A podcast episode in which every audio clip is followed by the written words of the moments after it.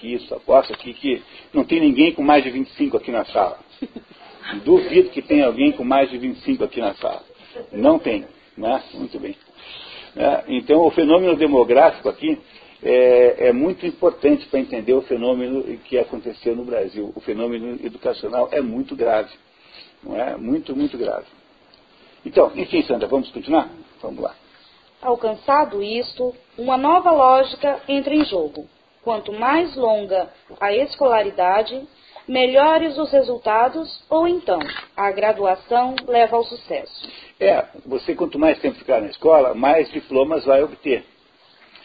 Lembra, não se está aqui nunca falando que quanto mais tempo você estudar, porque não se está falando nunca em aprender nada aqui. Mas ficou na escola oito anos, recebe lá o diplominha do fundamental. Depois ficou mais quatro, três, recebeu o ensino médio. Aí ficou mais quatro ou cinco, recebe o diploma universitário. Aí ficou mais dois, recebe um diploma de especialista. Se quiser ficar mais três, recebe um diploma de mestre. E se quiser ficar mais quatro ou cinco, recebe um diploma de doutor. Ou seja, a sua possibilidade de amealhar esses pedacinhos de papel que dizem que você é alguma coisa, e que, portanto, permitem que as portas do mundo abram-se para você, não porque você saiba alguma coisa, mas porque você tem um papel que é uma espécie de chave mágica.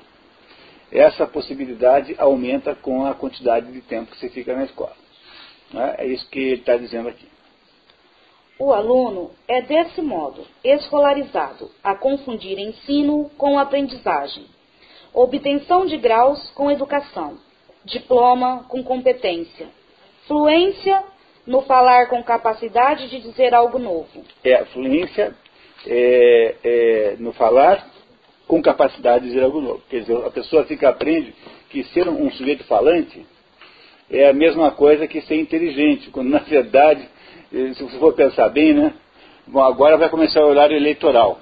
Vocês vão ter então a prova cabal de que ficar o dia inteiro falando na televisão é exatamente igual a não dizer coisíssima nenhuma. Né? Não é isso? Então, o que ele está dizendo é que esse jeito como nós fazemos gera todas essas confusões aí, que é confundir ensino com educação. E, e confundir aprendizado verdadeiro com ir para a aula. Entenderam? Né? Que, que, aprender, olha, vamos de novo aqui, ó. Obtenção de graus, quer dizer, diplomas, com educação. Diploma com competência. Ah, o sujeito tem um diploma lá que diz que ele é, sei lá o quê, eh, geógrafo. Mas ele tem alguma ideia de que seja geografia? Olha, eu tenho um amigo, muito meu amigo, que ficou seis anos estudando engenharia na universidade e ele não é incapaz de, de, de, de construir um galinheiro. Absolutamente, mas completamente, mas completamente. Ele colou em todas as provas. Não é que ele colou de vez em quando ele desenvolveu técnicas sofisticadíssimas de colar na prova.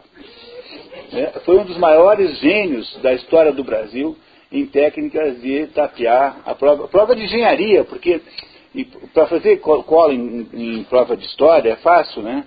Agora, cola em faculdade de engenharia é um negócio sofisticadíssimo, porque você tem que compreender o mecanismo da conta, né? É um negócio assim assombroso. Eu olho para ele e fico tão assombrado com, com, com, com, aquele feito, eu acho que é um feito mesmo.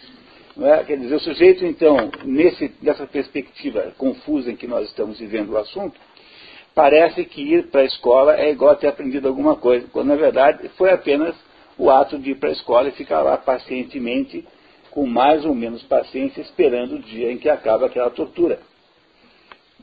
Não é? Muito bem, é isso que o pai está nos contando. Né? Continuamos, vamos. Sua imaginação é escolarizada a aceitar serviço em vez de valor. É, aceitar um serviço que alguém faz para você, independentemente se ele está de verdade prestando um, um, valor mesmo, né? É, um valor mesmo. Mas eu fui resolver uma vez um pedaço, uma, tinha uma, uma verruga, não era uma verruga, era um, esse é chamado carne esponjosa, que chama-se, o nome técnico agora eu esqueci, no dedo. Mas fui, fui num posto da prefeitura, que estava doendo, estava passando, fui lá. E aí eu fiquei esperando quatro horas até me atender. E quando me atenderam, um médico me atendeu e deu todas as recomendações, exceto a única óbvia, que era para. A única coisa óbvia que a gente fazer é pegar um bisturi e cortar aquele negócio fora. Porque só tinha uma única coisa a ser feita Durante, portanto, todo aquele atendimento médico, toda aquela perda de tempo, redundou na não solução do problema, portanto, numa absoluta é, falsidade total e completa, porque não, não houve nenhum valor no atendimento médico, porque ele não foi feito de verdade, embora o médico tenha se movimentado, tenha escrito no computador, tenha me dado uma lista de remédios de duas páginas. Entenderam? Porque é, é aquela coisa que a gente faz, confundimos o serviço com o valor do serviço. Mas as pessoas fazem as coisas por fazer apenas. Né? A maior parte das pessoas que eu conheço isso é um problema muito do Brasil. É, ele mais ou menos faz um ritual de estar fazendo as coisas, não faz as coisas de verdade. Não tem uma atitude de fazer de verdade. É, a mesma coisa acontece na educação. Sandra. Identifica erroneamente cuidar da saúde com tratamento médico. Melhoria de vida comunitária com assistência social. Segurança com proteção policial. Segurança nacional com aparato militar Trabalho produtivo com concorrência desleal. Quer ver um outro exemplo? A polícia resolve os crimes? Não, não resolve. Mas ela faz de conta que resolve. Mas quem é que resolve os crimes sempre na, na literatura, no mundo da ficção? É o detetive particular, né? Porque como é que é o detetive particular? É um sujeito lá que tem que resolver um crime, eles sempre lidam com crimes de morte, né? Nunca tem detetive particular para localizar ladrão de galinha. Então o, o vai saber quem é que morreu, quem matou tal pessoa, ou onde está a tal pessoa que pode estar morta. E o detetive particular, ele sempre resolve o crime, porque ele sabe que essa é a missão dele, resolver o crime. Então ele acaba sempre o filme meio estropiado, apanha de todo mundo, o filme inteiro, né? Todo escangalhado, com olho roxo, com um braço na tipóia, mas ele resolveu o crime. Agora a polícia resolve? Não. A polícia finge que resolve ela, você vai e faz um BO. Quando você faz aquele BO, você tem a sensação psicológica de que aquele BO vai deflagrar um processo de investigação que localizarão quem roubou as suas coisas. Mas na verdade aquele BO é apenas um negócio que eles fazem lá e escrevem lá e deixam para lá, nunca mais na vida eles vão se preocupar com aquilo. Por quê? Porque a polícia, sendo uma instituição, ela já aprendeu que ela não precisa resolver crime nenhum. Basta que ela finja que está fazendo isso. Compreenderam? E quando é que a polícia resolve um crime? Quando telefona alguém e diz assim, olha, sabe o Boca de Caçapa que vocês estão procurando? Tá, é aqui meu vizinho, tá, vem aqui, rua dos, rua da Ferreirinha, número 38, tal, venham para aqui agora. Aí eles pegam Boca de Caçapa. Porque alguém. É não é verdade. Alguém, alguém acha que não é assim a realidade? Alguém consegue enxergar uma outra realidade que não seja essa? Não é? Porque quem é que vai resolver o problema da educação? Quem disse assim, eu vou educar esse pessoal. Essa pessoa vai ser educadora. Agora, o sistema de educação, o secretário de educação, né, o, o, o, ministro da educação, o que, que ele tem a ver com a educação? Nada. Ele está fazendo aquela apenas aquela, aquela, aquela, aquele teatrinho falso de quem vai resolver. É, vamos cuidar aí. Vocês nunca perceberam isso? Que é tudo falsidade, que é tudo mentira? É tudo de mentira, é tudo mentira. Uma mentira só. É? Agora, quem é que educa de verdade? Aquela professora, aquele professor fala assim, eu sou educador de verdade. Eu vou fazer essas crianças aprenderem.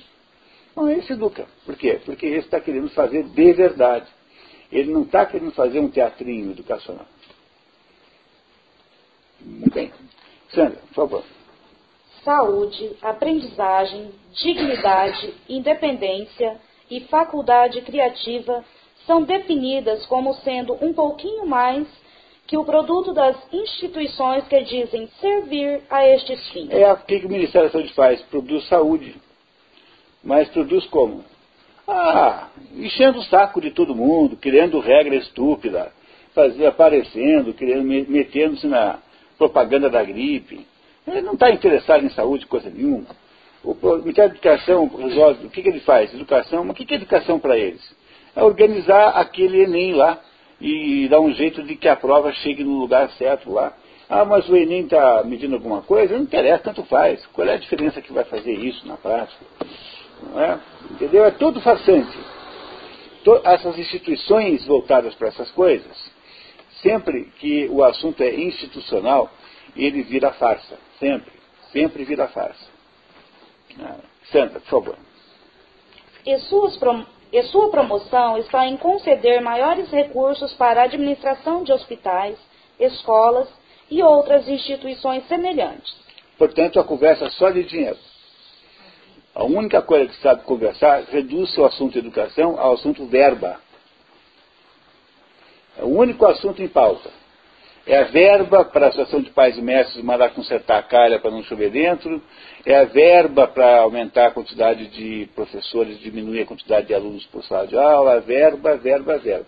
O assunto é monetizado, só tem aspectos monetários em torno disso. Nunca ninguém discute realmente, profundamente, o que seja, se a educação é boa ou não. Eu dei aula na minha vida em tudo quanto foi tipos de aula. Né? Eu fui professor de, de primeiro grau, de quinta a sexta série, fui professor de segundo grau, fui professor universitário, fui professor de pós-graduação. Nunca na minha vida, jamais, em nenhum momento, apareceu alguém para falar assim, Seu José Munir, vamos discutir a sua aula. Se, se alguém, para entrar no mérito, se eu estava dando uma aula boa ou não. É? Agora, queriam que eu escrevesse no diário de classe aquilo exatamente que eu tinha prometido que ia fazer no, no, plano, no planejamento anual de aula. Porque o que interessava para esse pessoal é se havia uma coincidência entre essas duas coisas. Não é? é claro que no meu caso nunca coincide, né? Né? É isso. E assim eu sempre, toda vez que vieram reclamar comigo, dizia assim, ah é, verdade? Pois me limita. E aí você também descobre que não tem, ninguém tem coragem de fazer isso. Porque ninguém tem moral para fazer isso. Né? E talvez ninguém saiba nem como faz isso. E na prática, na prática, o professor é o, o profissional com a maior liberdade relativa que há no mundo. Porque no fundo, no fundo, a sua aula é só você que manda.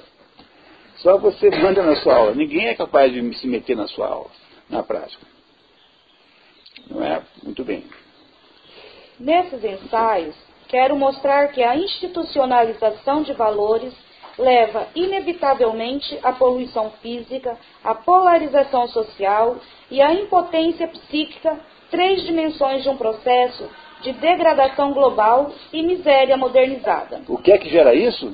A institucionalização, né? ou seja, de pegar a saúde, pegar a educação, pegar a segurança e entregar para instituições públicas. Na hora que você entrega a segurança pública para o governo, vira essa insegurança generalizada. Na hora que você entrega a educação para o governo, vira essa falta de educação tremenda.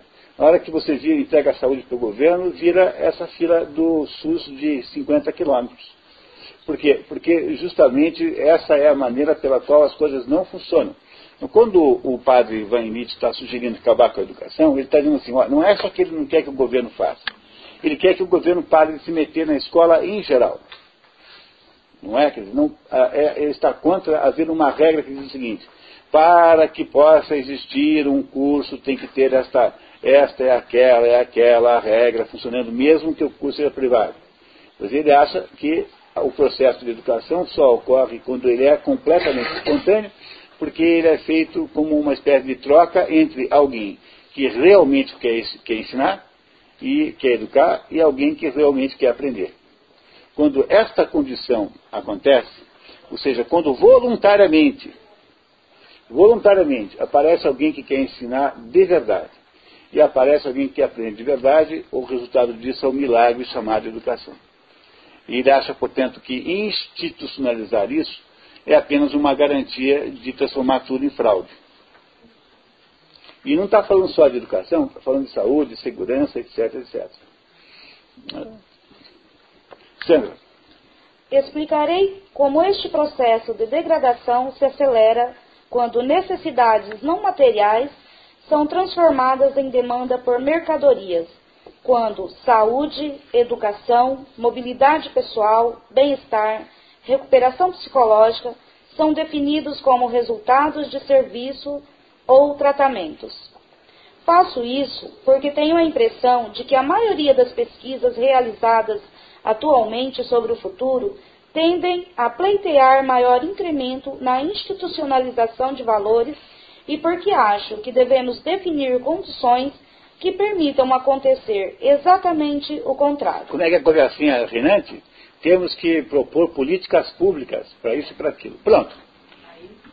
Começou, botou essa expressão políticas públicas do negócio, está garantido que vai dar tudo em águas de bacalhau, como se dizia é, antigamente. É, é, o negócio só soluciona com política. Ah, pode saber que não vai conseguir sucesso nenhum. Quer dizer, tentar institucionalizar mais ainda o problema é só você jogar o problema mais ainda na mão daqueles que não estão interessados em resolvê-lo. E que são todos farsantes e que fingem que resolvem. E que ficarão fazendo de conta que resolvem. É? Que é o que se faz quando se institucionaliza o problema. É, logo, achar que o problema da educação é um problema de escola, da estrutura escolar, é apenas uma maneira de você continuar não educando ninguém. Porque, no fundo, em última análise, você pode educar crianças debaixo de uma árvore, é, riscando com um giz na, na, na no caule, no tronco daquela árvore. É, no última análise, né, nós não precisamos imaginar sonhar com uma escola cheia de um computador por criança, porque, afinal de contas, é tanto faz ser ignorante com A ou ignorante com arroba. Vai dar na mesma. No entanto, nós ficamos sempre com esses sonhos burocráticos de que o ideal para a escola é que cada criança tivesse um computador. Não é? Todos interligados em rede. Não é? Essas coisas. No fundo, é perder novamente, é, está muito longe do que seja verdadeira educação. Necessitamos de pesquisas sobre a possibilidade de usar a tecnologia para criar instituições que sirvam à interação pessoal, criativa e autônoma, que façam emergir valores não passíveis de controle substancial pelos tecnocratas. Necessitamos de pesquisas que se oponham à futurologia em voga. Olha que coisa interessante. É, está dizendo que é necessário pesquisar maneiras pelos quais hajam interações reais entre as pessoas, entre educadores e educados, sem que estas relações estejam mediadas por burocratas, sem que estejam é, mediadas por coisas como conteúdo programático, por coisas como currículo transversal, por coisas como quantidade mínima de disciplinas, é, carga horária mínima. Todas essas expressões são, são, todas intervenções do mundo institucional burocrático sobre o processo de, de educação e é apenas uma maneira pela qual nada irá acontecer. Agora, não é? Agora, será possível encontrar uma fórmula em que possa haver realidade, verdade nessa relação? É isso que ele está se perguntando. Para ele, a solução é o mundo sem escolas. É assim, você abre uma portinha onde quiser, escrito assim, marcenaria entra ali, quem é que está lá dentro esperando sentado numa mesa? É um sujeito que é marceneiro e que adora dar aula de marcenaria. E aí, quem é que entra pela porta? É o Joãozinho, o Pedrinho e a Marianazinha, que estão loucos para estudar marcenaria, porque querem de verdade estudar marcenaria. Quando acontecem esses atos voluntários, então você tem alguém que é capaz de estudar marcenaria, é alguém que é capaz de ensinar marcenaria. Para isso não tem currículo mínimo de, de, de não tem currículo transversal de marcenaria, não é? Não tem, não tem não sei o que de marcenaria, não tem conteúdo programático, não tem nada, a não ser um sujeito ensinando de verdade alguém a ser marceneiro. É isso que ele está propondo. Tá? Que pudesse haver uma política de liberdade, e a política de liberdade necessariamente colide com qualquer hipótese de ensino obrigatório. É, é muito difícil fazer o que ele está propondo, mas é extremamente bom para que nós façamos a reflexão necessária. Não é isso? Bom, continuamos, sempre. Desejo levantar uma questão de ordem geral, isto é, a definição comum de natureza humana e a natureza das modernas instituições que caracterizam nossa mundividência e linguagem. Para isso, escolhi a escola como paradigma, e só abordarei indiretamente outras instituições burocráticas do Estado. A família consumidora, o partido, o exército, a igreja, os meios de comunicação. Está dizendo o seguinte, que embora esse fenômeno seja a, atribuído a todas as outras questões sociais, ele vai falar só da escola. como, como objeto, em princípio, próximo disto. E vai tentar mostrar como é que a escola podia ser isso. Né?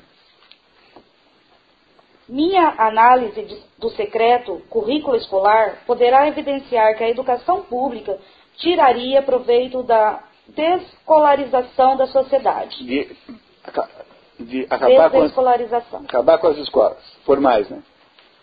Da mesma forma que a vida familiar, a política, a segurança, a fé e as comunicações tirariam proveito do processo análogo. Começo minha análise neste primeiro ensaio, tentando mostrar o que a desescolarização de uma sociedade escolarizada poderia significar.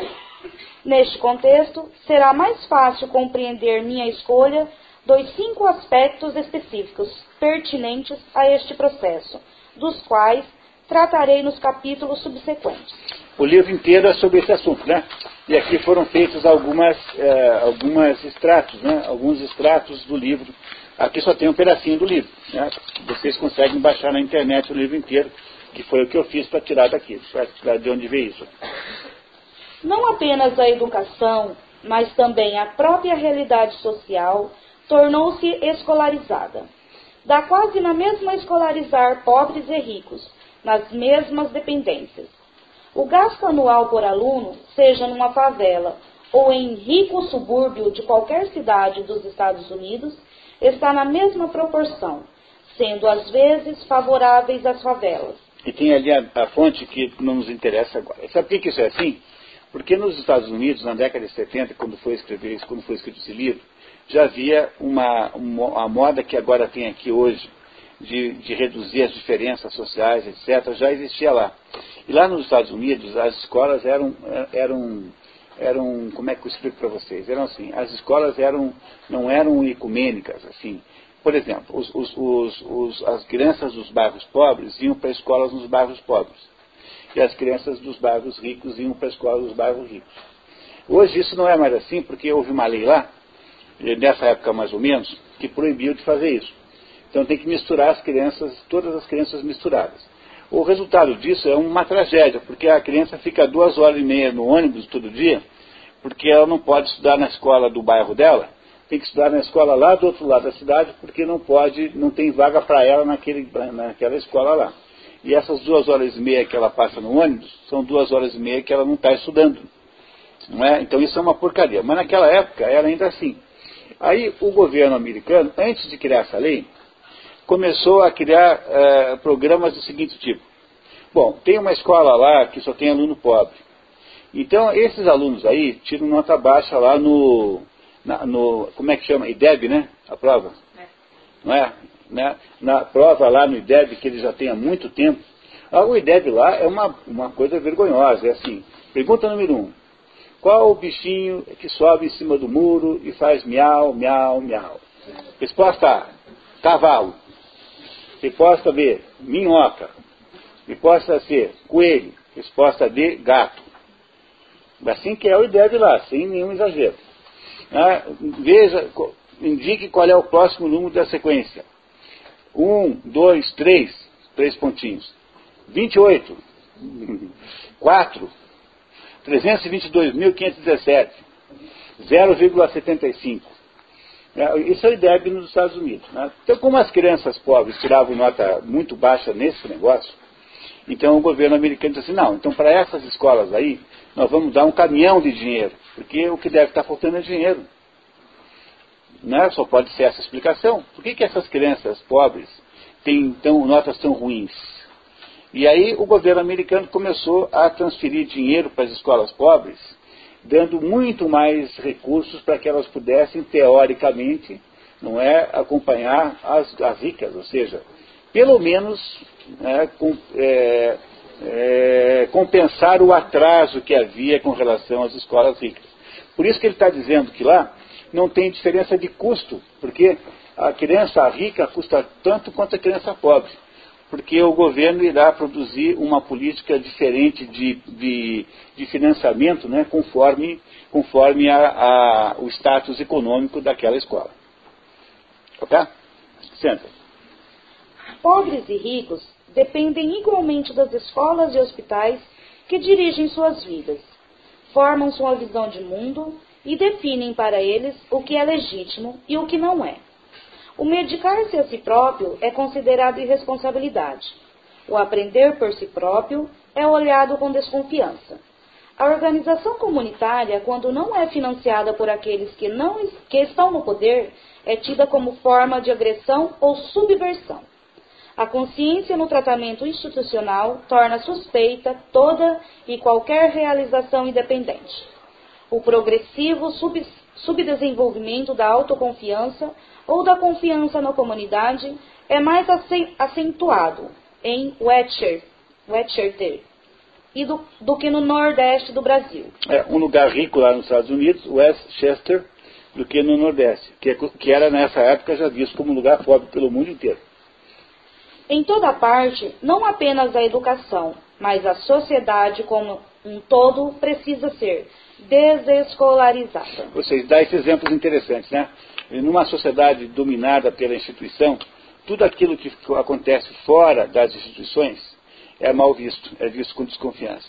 Então, por exemplo, se eu montasse uma escola em Paranavaí, eu digo assim, olha, eu quero montar uma escola para pegar as melhores crianças de Paranavaí e torná-las capazes de conversar com as melhores crianças do mundo. Então eu vou fazer uma escola, mas para fazer essa escola eu não quero saber de nenhuma injeção de saco de currículo não sei das quantas, de programação não sei das quantas, não me venham com nenhuma exigência curricular, porque a escola vai ter a aula que eu quiser que ela dê, que ela tenha. Se eu fizer uma coisa dessa, independentemente das burocracias, digamos, é, é, educacionais, não vão me perseguir? Não vão me amolar? Não vão dizer que não pode? Então, está dizendo o seguinte, que pela mesma razão que nós temos que descolarizar a sociedade, nós temos que descolarizar, no sentido né, simbólico, tudo na sociedade. Porque senão a sociedade não funciona, porque senão as pessoas estarão sempre precisando de uma política pública qualquer. E enquanto nós esperamos uma política pública qualquer, nós não fazemos as coisas. Esse fenômeno é um fenômeno cultural brasileiro muito interessante, que chama-se sebastianismo, que nasceu em Portugal, porque em Portugal havia um rei chamado Dom Sebastião, que era um rei jovem, solteiro e muito vaidoso exibido, e, e, que um dia resolveu lá armar uma expedição contra os árabes. E numa batalha famosíssima chamada Alcácer Quibir, da África, esse Dom Sebastião morreu. Vamos dizer, morreu. Morreu não. Ele desapareceu. Sumiu. Nunca mais foi visto. Ninguém mais sabe dele. Desde então. Não é? Até então, até hoje, em Portugal, há a esperança de que o rei volte. Ele desapareceu em 1478. Né? E até hoje em Portugal imagina-se que esse rei possa voltar. É? é? mais ou menos uma, uma versão portuguesa daquele negócio de Elvis não morreu. Michael Jackson não morreu. Dessas coisas assim. Tancredo e esse Neves também, né? Tancredo Neves. acredita que não morreu. Não, não Ulisses Guimarães, né? É, não, Ulisses, Ulisses Guimarães, Guimarães que Deus Tancredo tomara Neves que foi tenha assassinado, morrido. né? É, as, as conspirações todas. Então esse rei Dom Sebastião, espera-se que um, um belo dia reapareça por aí. Por quê? Porque os, os portugueses precisam da liderança do rei São Sebastião. E, e, é isso que faz com que a cultura portuguesa, e logo por extensão a cultura brasileira, seja tão dependente do Estado. Porque nós não podemos fazer nada enquanto o rei não aparecer para conduzir o negócio. Esse sebastianismo, que aqui é muito grave no Brasil, ele existe em todos os lugares de alguma maneira, em alguma, até um certo ponto. Que é a ideia de que nós não podemos fazer nada porque é aquela musiquinha que tinha antigamente. Nós somos, como é que é? Nós somos, como é que dizia? Do, uma musiquinha, um rockinho que tocava na, na rádio. Como é que era? Meu Deus. Inútil, nós somos inútil, não, tinha? Quer dizer, o brasileiro médio é aquele negócio que enquanto não vier uma política pública, nós não vamos fazer nada. Olha, que esperança pode haver para a educação se para que haja educação nós esperamos que o governo fique iluminado e inteligente. Mas não vamos conseguir nunca nada. Vai ser sempre zero, zero. Os problemas nossos. Portanto, esse fenômeno não é só apenas na educação. Ele é um fenômeno que deve ser aplicado a todas as outras coisas. Tá? Sandra, por favor. departamentos de bem-estar reivindicam o monopólio profissional, político e financeiro sobre a imaginação social, estabelecendo padrões para o que é proveitoso e o que é possível. Este monopólio está na raiz da modernização da pobreza. Qualquer simples necessidade para a qual foi encontrada resposta institucional permite a invenção de, no, de nova classe de pobres e nova definição de pobreza. No México, há 10 anos, era normal nascer e morrer em sua própria casa e ser enterrado pelos amigos. Apenas os cuidados pela alma eram assumidos pela igreja institu institucional. Agora, começar e terminar a vida em casa é sinal de pobreza ou de especial privilégio. Agonia e morte passaram à administração institucional de médicos e agências funerárias, tendo uma sociedade transformado as necessidades básicas em demandas por mercadorias cientificamente produzidas. Define-se a pobreza por padrões que os tecnocratas podem mudar a bel prazer. A pobreza se aplica àqueles que ficaram aquém de algum ideal de consumo, propagandizado. propagandizado. É, é assim, aquela mocinha que faz aquela entrevista com você na rua, de vez em quando tem umas entrevistadoras, né? E ela pega uma, uma folha assim e pergunta, você tem fone de micro-ondas? É, daí você responde sim ou não, né? Quantos rádios tem na sua casa? São as perguntas que elas fazem, perguntas reais. Você tem é, DVD? Aparelho DVD? Porque é por aí que eles sabem né, qual é o seu grau de riqueza. Né? Tem uma, alguns critérios que são os critérios que você cai na pobreza ou você vira pobre ou vira rico, né, de acordo com aquelas respostas. Quer dizer, o que há, na verdade, é uma institucionalização de todas as coisas. Você não pode mais nem nascer nem morrer sem que o Estado esteja mediando o processo, sem que o sistema de saúde esteja mediando o processo. Você não pode mais escolher o que você come sem que o sistema de saúde, sem que a Anvisa tenha que ser consultada sobre se você está comendo uma coisa. Olha aquela linguiça bacana, que você sabe que tem um fulano que faz não sei onde. Ai, se a Anvisa fica sabendo disso. Já imaginou a perseguição? É, não é? Pois é. Eles, não têm a menor ideia, e essas instituições lidam com esse assunto assim, com a maior cara de pau do mundo. Quer dizer, a sua autonomia como pessoa, de escolher o que, o que, que você come, o que, que você bebe, o que, que você fuma, o para onde você, como você dorme, qual é o seu tipo de vida, isso tudo desaparece completamente, porque essa institucionalização da vida que se faz, ela destrói o seu livre-arbítrio.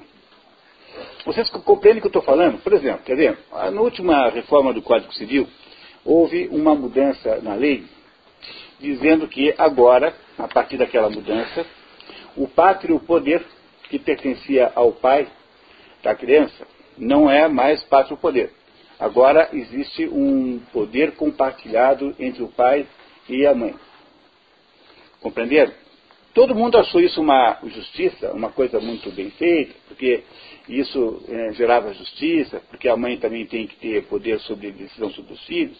Só que o que as pessoas não compreendem, e ninguém consegue ver isso, é que na hora que você estabelece que a autoridade sobre a criança dos filhos é compartilhada pelo pai e pela mãe, o que você na verdade fez é estatizar o pátrio poder. Porque se ela é compartilhada, deu empate, um a um. Quem é que vai decidir? Um juiz. O pátrio poder foi tirado dos dois. Só que as pessoas bobinhas pensam que agora tem mais, tem mais é, democracia, que agora tem mais direitos, quando na verdade o que fizeram foi tirar o, o pátrio poder da família. E que só quem manda nas crianças, na verdade, é o Estado. Daí então é, segue-se a isso toda esta tendência crescente de incentivo às crianças a delatarem os pais.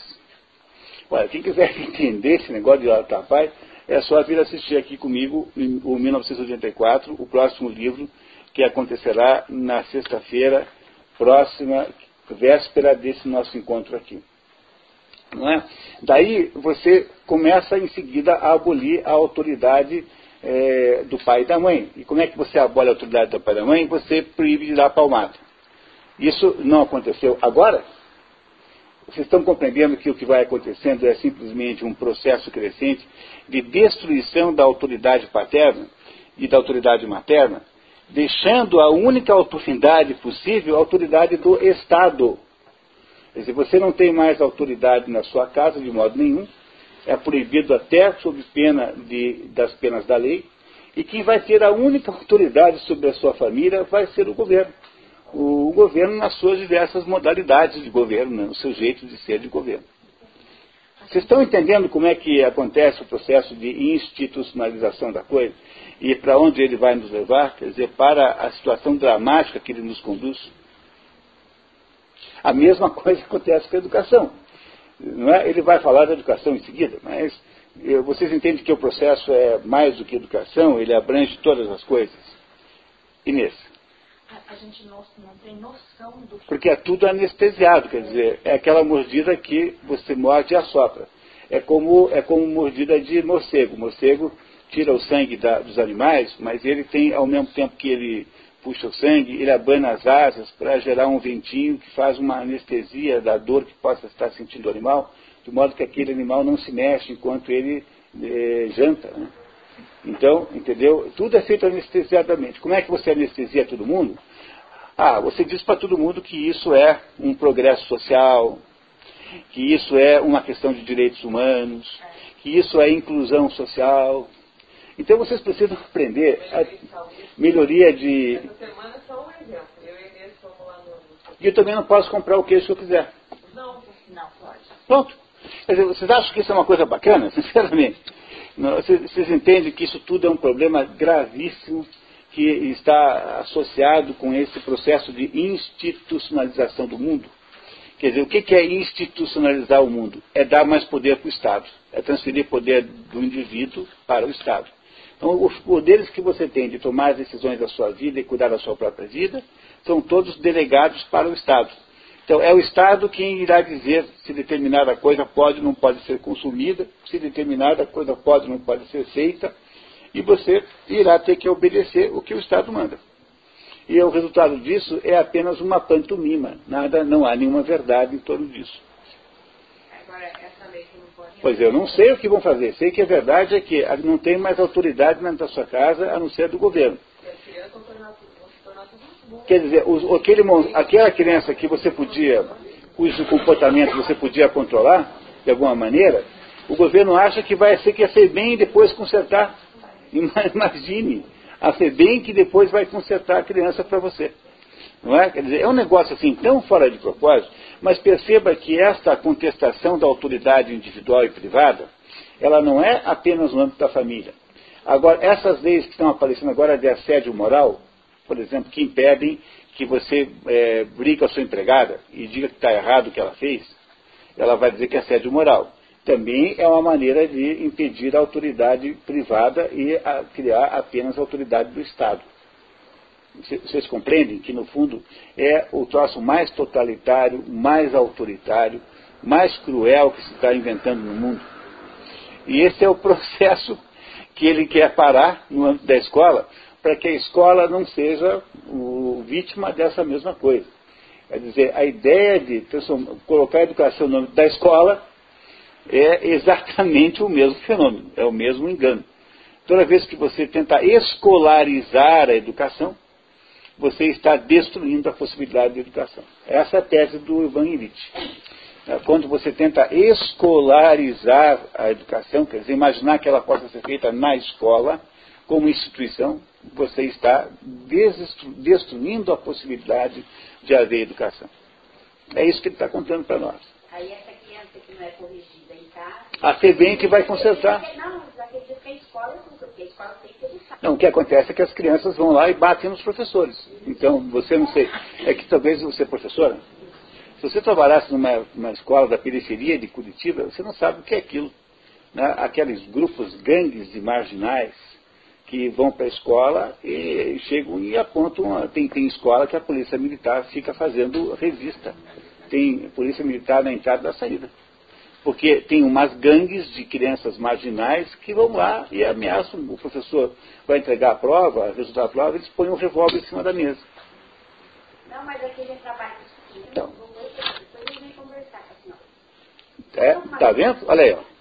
Vocês acham bacana isso? Que um, um, um penteiro de, de 8 anos, 9 anos, ameaça a professora de surrá-la com um grupo de delinquentes depois lá. Você não sei, eu acho que está errado isso. Pô. Quando chama a mãe, ela fala, professor, já não aguento, não aguento. Eu não sei qual é a vantagem que tem isso, qual é o mérito que tem uma coisa dessa. tem as crianças de hoje, eles têm a lei anterior. Qualquer coisa que você fale, ele já te ameaça. Vou te levar para o conselho. É, e o Requiel não mandou, ou não mandou, montou uma equipe de aí, psicólogos, sei lá, o que é ciências sociais, aí para de aula em aula no- nas escolas do Estado, incentivando as crianças a denunciarem os pais? Então, Olha assim, se acontecer de algum dia, se o pai de vocês bater em vocês, vocês vão lá e denunciem lá no conselho, não sei o quê. Eu, eu ouvi uma vez um conselheiro falar numa palestra que ele deu numa escola municipal, isso faz muito tempo, que um tapinha não mata e não aleja ninguém. Eu concordo plenamente com ele. Mas, infelizmente, esse conselheiro acho que não ficou muito tempo. Então, eu, quando aparece alguém querendo fazer alguma coisa, eles logo descartam, né? Então, isso era assim. Você, pera, você, está muito. Você era, isso era assim. Você mandava. Muda, muda o tempo do verbo. Você, isso antigamente mandava você. Agora quem manda é o Estado, porque É, tem uma lei que está sendo aprovada agora que diz que você não tem mais poder nenhum na sua, dentro da sua própria casa sobre os seus filhos. Pronto. Os nossos filhos que estão entre 13 anos até 13 anos, eles até são mais comportados. Mas o que, o- os que estão vindo agora, entre 7 e 8 anos, quando chegarem lá nos 14, 15, 16, que eu tenho uma de 13, um de 16 e outra de 25. É completamente diferente a educação. Que casou cedo, pelo jeito. Tive minha primeira filha com 16 anos. Já vou ser vovó. Então, é completamente a diferença. né? A minha caçula de 13 anos, a gente já tem que saber o que fala. Apesar que, graças a Deus, nunca tivemos trabalho, nunca tivemos reclamações de escola, de professor, nunca. Mas é que a gente teve uma educação que o pai e a mãe só olhavam, tô ferrada, quando chegar em casa, o pau vai comer. Pessoal, Nossa, a educação foi assim. Oh, com certeza. Por causa da lei que está tendo hoje, muitos pais acabou. É, não tem um controle, assim, deixa a criança fazer o que quer. Aí o que Bom. acontece? Você, não, você, não pode na escola não vai. Isso é verdade. Os que mais precisam não comparecem. É, professor coloca lá e simplesmente Então, pessoal. Mas, mas- mas você- mas vocês estão compreendendo que o, o Illich está explicando o fenômeno? O fenômeno genérico que atinge todas essas coisas, né? a educação, a família, etc. É assim, o, o modelo é, o Estado é que está tomando para si a- os direitos e todo o direito de iniciativa. E como é que ele faz isso? Ele faz isso por meio da institucionalização, não é? ele institucionaliza essas coisas todas. Então a educação, para poder existir, tem que ser feita de acordo com os princípios que regem a escola, que são princípios estabelecidos pelo governo. Então toda vez que você joga a educação dentro da escola, você, você eh, mata a educação. Toda vez que você joga a segura- a segurança dentro do Estado, você mata a segurança. Toda vez que você joga a família dentro do- do- dos critérios familiares do Estado, você mata a família. É isso que ele está dizendo, que para a gente poder preservar essas coisas, nós temos que desescolarizar, quer dizer, genericamente, desinstitucionalizar. Por isso que eu tenho dito para vocês aqui há três anos agora, que o jeito que tem de salvar a educação é assim. Nós temos que tirar as pessoas do ensino. Tá? Vocês estão todos voltados no meio do ensino. O problema é que dentro do ensino vocês não têm salvação. Porque o ensino se reproduz com os mesmos critérios. Então eu preciso tirar as pessoas que querem entender alguma coisa fora. Da, aí eu tiro fora do ensino e eu educo aqui fora. Daí eu reinjeto essas pessoas no mundo do ensino e aí então elas podem fazer alguma diferença lá. Porque se você não sair da instituição, você não consegue nada. Então, como é que você aprende alguma coisa hoje em dia? Se você tiver a sorte de se envolver com algum programa de educação verdadeiro, e um programa de educação verdadeira não vai estar no mundo do ensino. Não vai ser um programa universitário, não vai ser um programa formal, não vai ser alguma coisa que a Secretaria de Educação é, organizou para você, nunca vai ser nada disso.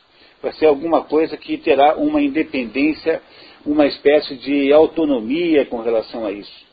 Porque nós só salvamos a educação se nós conseguimos, conseguimos tirá-la das garras do ensino. Esse que é o problema que o padre Ivan Elis está nos dizendo aqui. Eu só salvo a educação se eu conseguir tirá-la das garras do ensino. Do ensino. É que o Estado, seja ele, o ensino, seja ele público ou privado, ele é sempre mediado pelo Estado. Porque, por exemplo, a Niserete tem uma escola. Mas ela não tem autonomia de fazer o que ela quer. Está cheio de regras que ela tem que cumprir. Não foi ela que inventou as regras, tem regras associadas ao, às, às, às, decisões do Conselho Estadual de Educação, tem regras associadas ao MEC, tem regras associadas a não sei o quê. Não é? Você não passa o dia inteiro tentando entrar nas regras? Então, então se a Niserete tem uma escola pública, não, ela tem uma escola privada. Mas a vida dela é tutelada pelo Estado. Entenderam? Então a solução que tem é a gente criar alguma coisa fora da educação. Por exemplo, quando a minha filha era, era assim, moleque, né, que tinha 14, 13 anos, um grupo de pais achou que, puxa, a gente podia fazer essas crianças, os nossos filhos, aprendendo alguma coisa de verdade, né? Vamos fazer o quê? Vamos montar um curso de leitura de clássicos. E desse curso de leitura de clássicos participou, além da minha filha Clara, o Kleber, que vocês conhecem, que está sempre aqui, o Kleber, e o Gilberto não. Sim, o sobrinho do Gilberto. Né? O Gilberto já era muito velho para participar do, do grupo. Né? O Gilberto não dava mais, já estava perdido, não tinha mais solução. Né? Mas eu, a minha filha tinha 14 anos, 13 anos, 12 anos, não lembro mais. E esses, esses 30 moleques ficaram, o Kleber e a Aline, que é irmã do Kleber, também participou. Né? E esses 30 moleques leram assim, ao longo de dois anos, leram, leram uns 20 livros. Grandes, 20 grandes livros. E fizeram interpretações desses livros. É mais ou menos o que a gente faz aqui na sexta-feira e que os, os, grupos de leitura do CODEP aqui fazem também. Bom, aí, como a gente precisava de um bom público para poder viabilizar o professor e tudo, nós fomos falar com uma, com uma escola em Curitiba, uma escola famosíssima, considerada assim a escola mais charmosa da cidade, chama-se Anjo da Guarda, que é uma escola que só tem o ensino fundamental, se eu, se eu, se eu não me engano. É, só tem ensino fundamental.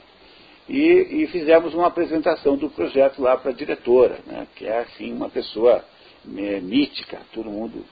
E no final de tudo isso a gente só ouviu aquela, aquele, aquele comentário dizendo que não, não dá para fazer nada disso, porque a escola está é, tá prisioneira das regras do MEC, não pode fazer mais do que aquilo que está lá. É, temos um caso aqui. O professor.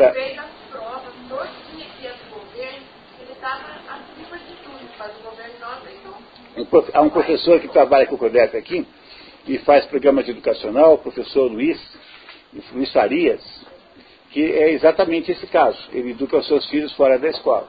E ele faz aqui com o CODEP, depois a Inês, na volta do intervalo, eu pedi para a Inês contar para vocês os projetos que o professor Luiz Farias faz aqui com o CODEP. Talvez vocês se interessem por, a, por acompanhar, porque são projetos muito importantes, aí importantíssimos, feitos pelo professor Luiz Farias dentro do CODEP, aqui no município de Paranavaí. Não é? é Sexualidade. Um, bom, ah, vai, vai, vai fechar a porta.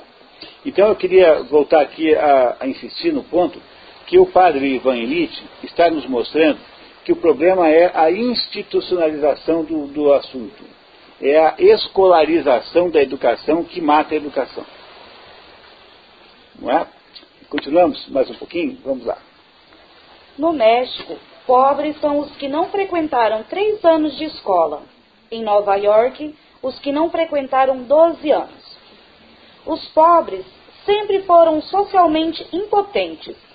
A crescente confiança nos cuidados institucionais adiciona nova dimensão à sua impotência. Impotência psicológica, incapacidade de defender-se. Os camponeses dos altos Andes são explorados pelos donos da terra e pelos negociantes.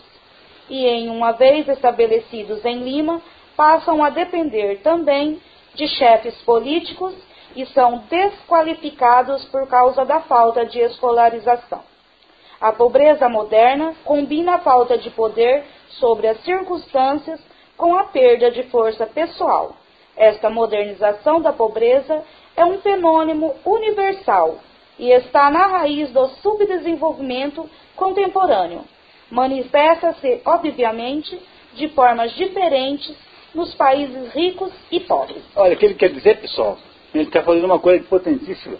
Está dizendo assim, olha, o pobre moderno é aquele sujeito seguinte, que não pode dar conta, porque o problema da pobreza, é, o maior de todos os fenômenos psicológicos da pobreza, é a sensação de impotência. Nenhum fenômeno psicológico é tão importante quanto esse. Quer dizer, o pobre é aquele sujeito que sente-se impotente frente a, ao problema que ele está vivendo. Às vezes ele tem que levar um, um prato de, de um, um, quilo de arroz para casa e não tem dinheiro para comprar um quilo de arroz. Dizer, o problema do pobre é a sua impotência, não é, não é a falta da coisa em si. Mas o que destrói, né, que constrói no pobre, então, portanto, uma, uma espécie assim, de situação desesperadora é a impotência que ele tem frente às circunstâncias da vida. Esse é o maior problema da pobreza. Mas o, o, o que se adicionou sempre foi assim, isso sempre foi assim, não há nada de novo nisso. O que se adicionou a esse quadro modernamente, de acordo com Ivan Illich, é que agora o sujeito não só é impotente, mas como também ele tornou-se incompetente para procurar alguma solução que dependa dele.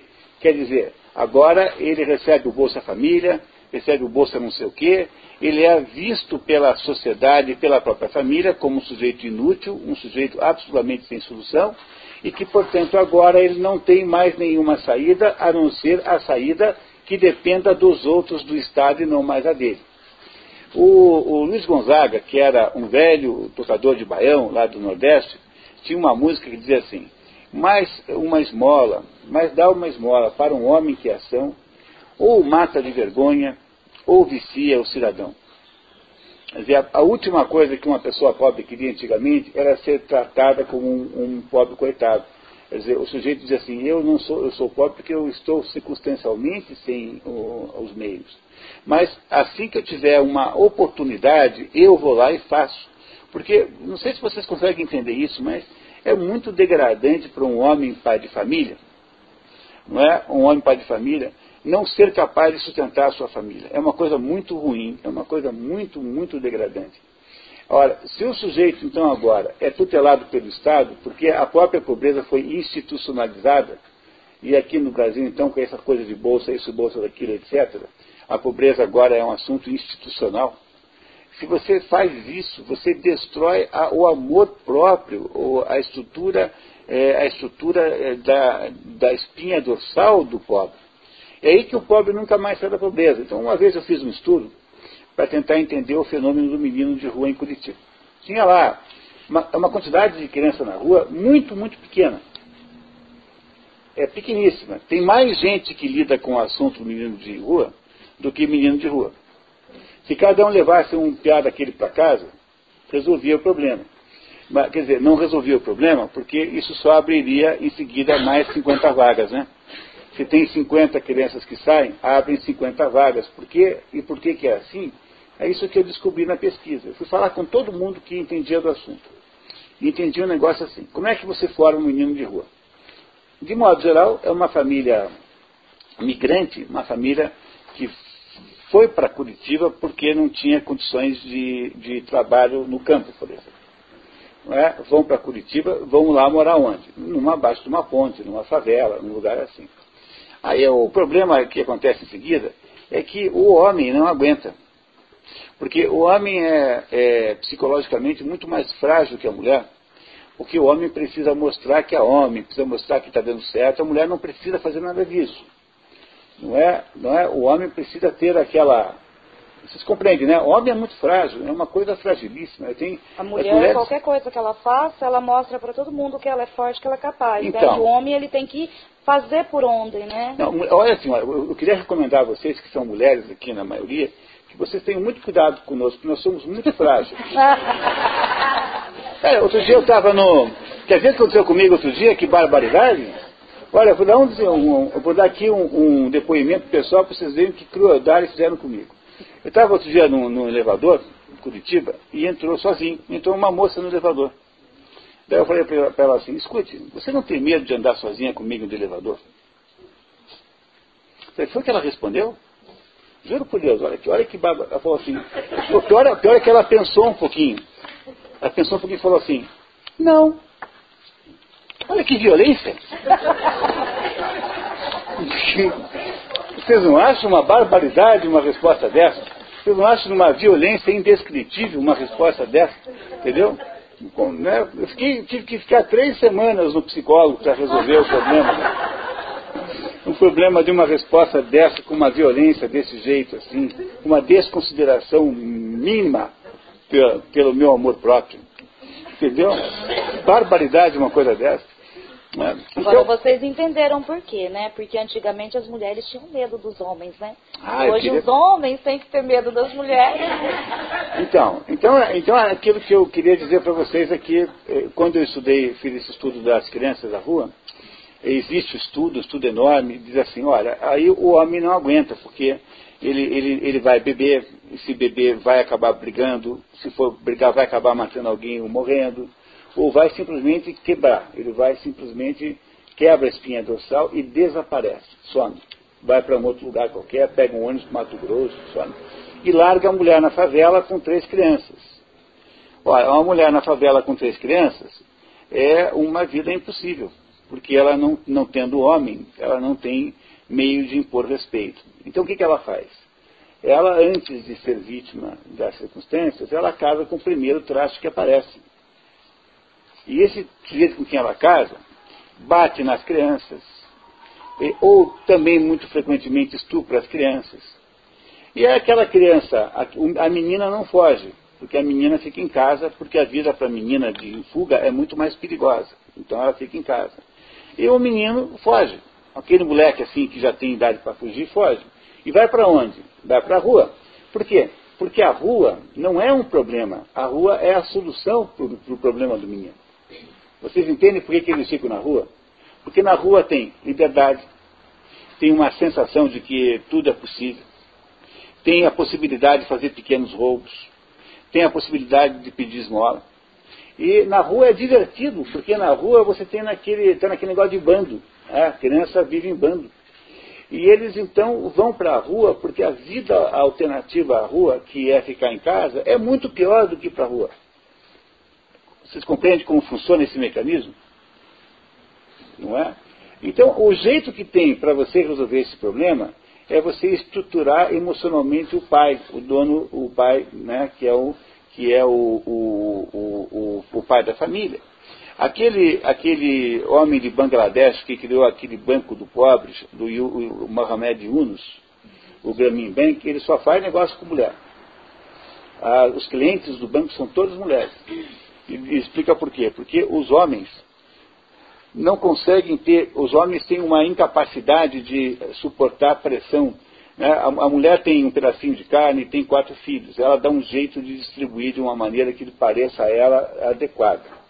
Mas o homem não, o homem tem que fazer bravatas, mostrar serviço. Então os homens não têm a capacidade de gerenciar aquele dinheirinho com a mesma qualificação. Logo, o, o que tem que fazer é dar uma chance para o sujeito que é, que é pai de família, dizer assim, eu vou trazer para minha casa um dinheiro que eu ganhei trabalhando e vou botar ah, a minha autoimagem em dia. Se você dá para o sujeito um dinheiro que o governo deu para ele, esse negócio destrói a possibilidade do sujeito ter uma existência é, uma, uma verdadeira, uma existência, uma existência real consigo próprio. Você tem que fazer o contrário, é desestatizar o, o, a pobreza. Dizer, entender que o sujeito não é pobre, ele está pobre. E que se você. ele Muito mais. Muito mais. Muito, muito mais. Em última análise, seria muito melhor você pegar todo o dinheiro que gasta com assistente social, com isso, com aquilo, e distribuir de helicóptero em cima da favela, era muito melhor. Do que deixar esses burocratas acabando com a nossa vida. Era muito melhor mandá-los todos embora. Não é? Agora, no fundo, o que tem que fazer o quê? É dizer assim, ó, quer resolver o problema da pobreza no Brasil, diz assim, ó, esse negócio de CLT não tem mais, tá? Agora é assim, o sujeito quer um emprego, vai lá e arruma, faz um acordo, daí sai do, no final do dia, como nos Estados Unidos, com 50 reais no bolso, com 80 reais no bolso, começa a dar certo. Porque ele começa a sustentar a família. E aí você tirou o assunto da pobreza da esfera estatal e passou para a esfera privada, porque é onde ele deve estar. E é isso que o padre está dizendo, que você não adianta você estatizar a pobreza, porque você não vai conseguir nada. Você vai apenas conseguir aumentar a pobreza, você vai apenas destruir a possibilidade de prosperidade. Sabe as palavras que esse sujeito está aqui nos contando? É muito importante que a gente preste atenção no Ivan Illich. Mais um pedacinho? Já está na hora do café? Vamos parar um pouquinho, tomar um café? Voltamos daqui a 10 minutos? Tá? Então vamos lá.